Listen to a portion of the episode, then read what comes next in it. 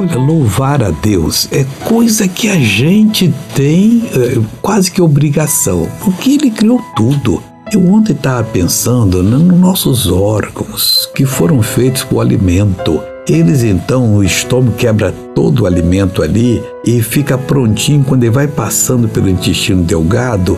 Tem ali umas, umas, umas tipo pouquinho assim, as papilas que puxam a vitamina, o sal mineral e tudo direitinho. Quem criou isso? Não foi o acaso, não. Foi um Deus certo. Se você vê o desenho que eles falam do nosso corpo dentro, quando tiver sido cortado assim, você vê os intestinos todo direitinho ali, que são compridão, compridos, né? Parece que o delgado tem nove metros. E tudo direitinho. É Deus que faz isso. Então diz Salmo 50: Louvai ao Senhor, louvai a Deus no seu santuário, louvai no firmamento do seu poder, né? No firmamento, né? Do poder dele. E você pode ter certeza que Deus vai lhe abençoar. Eu oro agora, Pai, eu oro que essa pessoa vai se preparar para o próximo domingo vir à igreja para participar da Santa Ceia, Pai, preparadíssima para poder, ó Deus, ter comunhão com o Senhor. Eu repreendo todo o mal desta vida e mando que saia, vá embora, em nome de Jesus. E você diz amém. Graças a Deus.